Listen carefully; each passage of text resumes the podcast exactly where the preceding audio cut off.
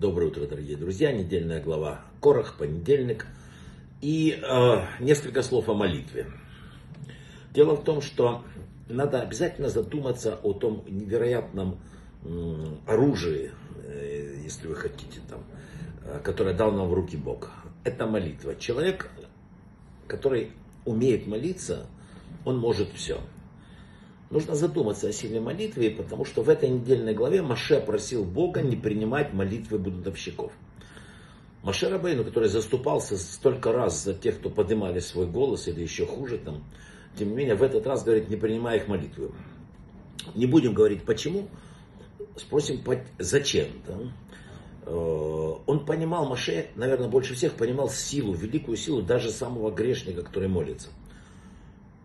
Человек, который э, убил другого в те времена э, случайно, он ссылался в город убежище. И там находился до смерти первосвященника. Э, конечно, люди молились, могли молиться о смерти первосвященника побыстрее, чтобы вернуться домой. Такое могло быть. И поэтому мать первосвященника объезжала все эти города и привозила этим людям очень вкусную еду, чтобы люди не страдали так, и чтобы молитва не была с такой силой. Вот как люди понимали суть этой молитвы. Талмуд определяет человека как существо молящееся. Будучи создан по образу и подобию Всевышнего, человек наделен божественной душой. Кто помнит, Бог вдохнул в него душу живую.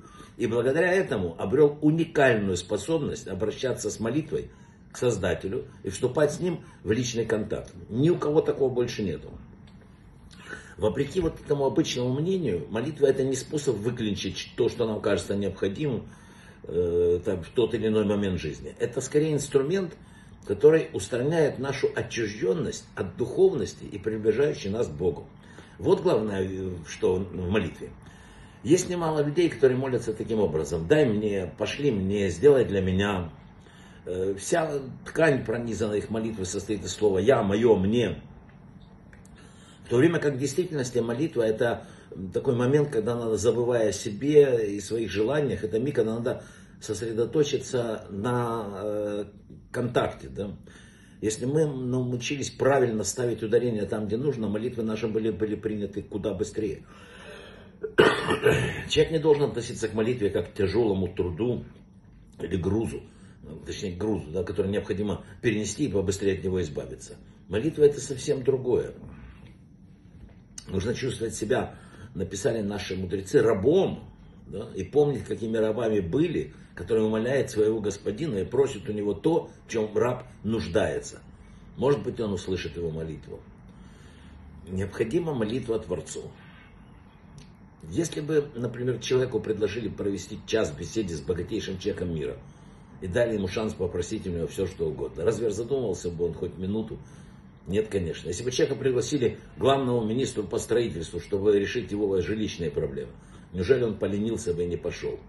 Самый крупный эксперт в мире по воспитанию детей, который даст единственно верный совет – лучший психиатр, который может справиться с любым расстройством. Творец этой доктор, и миллионер, и министр строительства, и воспитатель, семейный консультант, психолог. Это все Всевышний, потому что только благодаря обращению к нему мы можем решить эти проблемы.